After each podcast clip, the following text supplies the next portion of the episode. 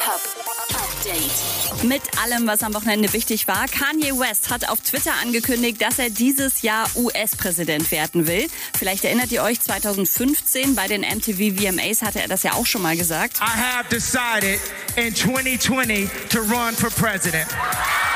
Damals hatte er allerdings auch gleichzeitig zugegeben, dass er vor der Show was geraucht hat.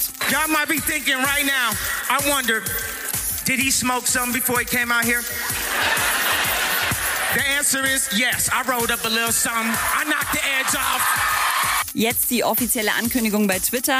Ich kandidiere 2020 als US-Präsident und Support gab's gleich von Tesla-Gründer Elon Musk. Der schreibt, Kanye, du hast meine volle Unterstützung. Cardi B hat ihre erste TikTok-Challenge gemeistert, die Rap-Challenge, hat sie ganz stolz gleich mal auf Insta gepostet und dafür 16 Millionen Likes kassiert.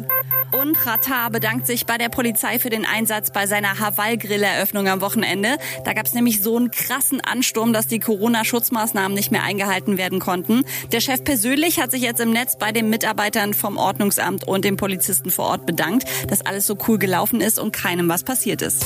Update mit Claudi on Air. Jetzt auch als Podcast. Für tägliche News in deinem Podcast-Player. Abonniere I Love Music Update.